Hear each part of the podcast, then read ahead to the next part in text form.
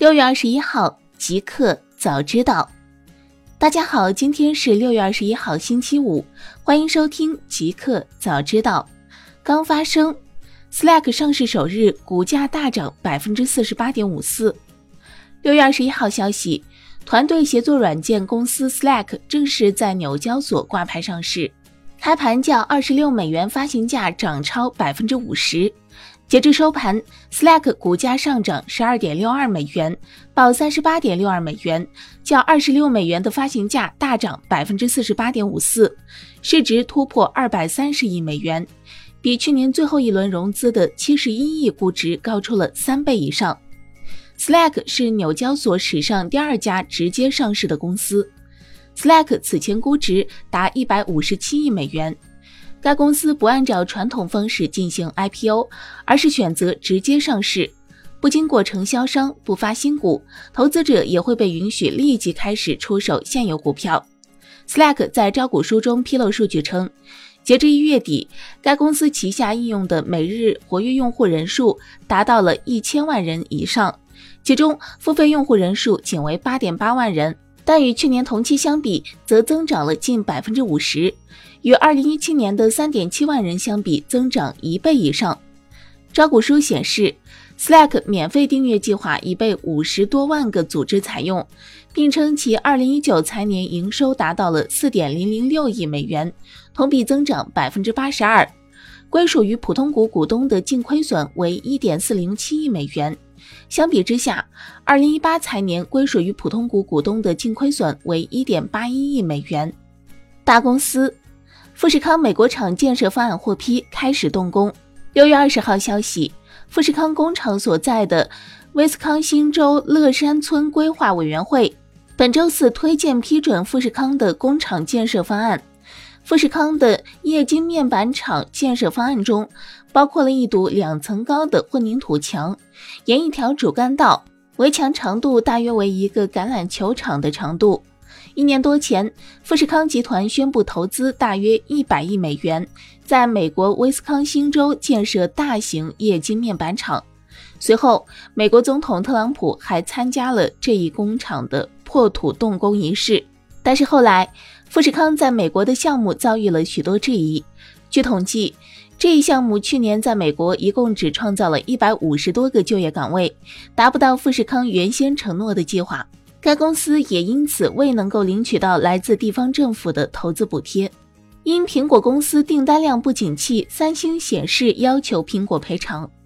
六月二十号消息，据 Electronic Times 报道，三星显示已经向苹果公司寻求财务补偿，因为其 iPhone 柔性 OLED 面板的实际出货量未达到苹果在合约中的初步估计水平。三星显示。根据苹果要求，扩大了 OLED 面板制造工厂，但对 iPhone Ten 和其他型号的需求低于预期，导致三星显示亏损。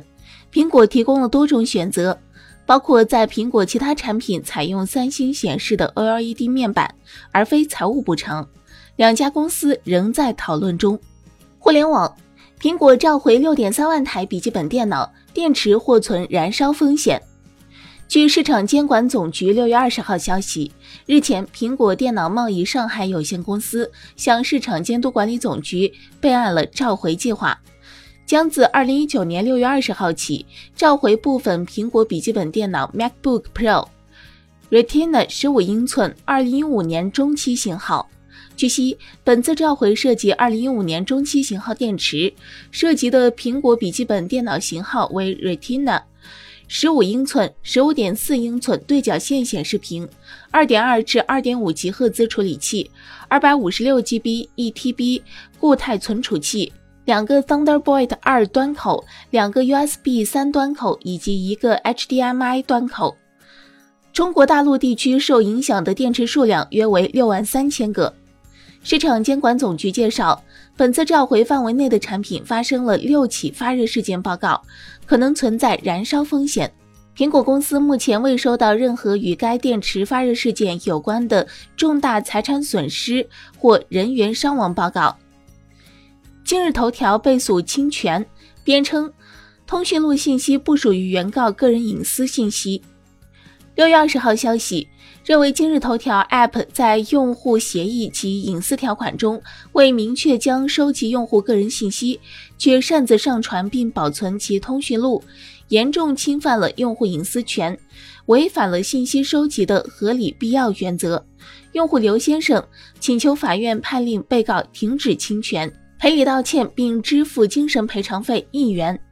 今日头条指出，刘先生未提交充分证据证明涉案头条账号是由他实际使用的，也未证明出现在涉案头条账号添加好友页面推荐人列表中的用户是其通讯录联系人，属其个人隐私信息。因此，刘先生并非此案适格主体，无权提起本案诉讼。至于通讯录信息，该公司认为这不属于原告个人隐私信息。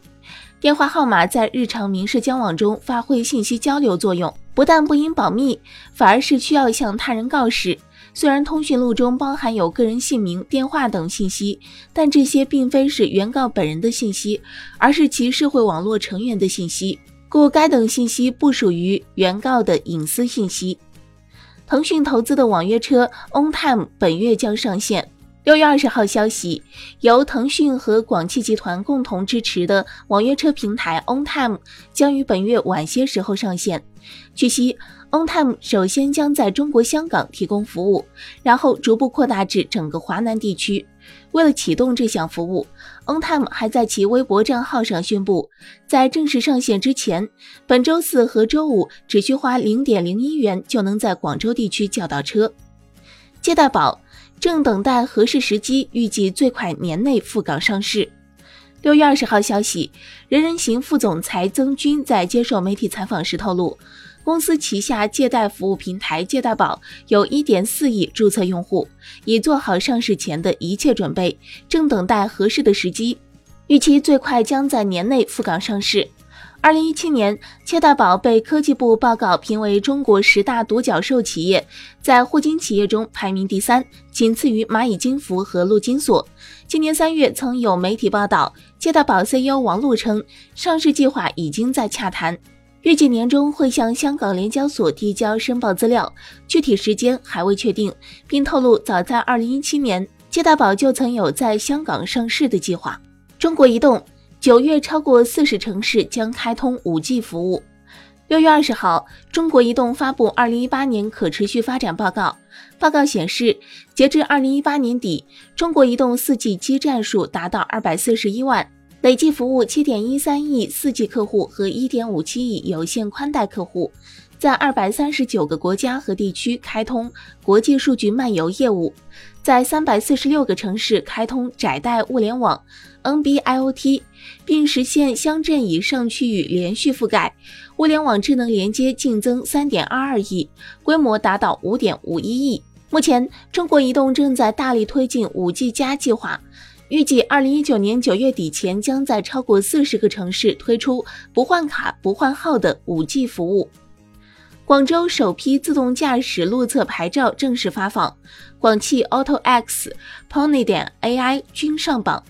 六月二十号，在白云国际会议中心，广州市交通运输局、工业和信息化局、公安局（以下简称）市主管部门正式发放了广州首批智能网联汽车开放道路测试牌照。此次，广州共颁发二十四张智能网联汽车道路测试牌照，由广汽集团、文远之行、小马智行、Pony 点 AI、锦旗、果冻智驾、Auto X、深蓝科技六家企业获得。据悉，此次开放测试道路共有三十三条，总里程达四十五点六四四公里，覆盖黄埔、白云、花都、南沙区四个区域。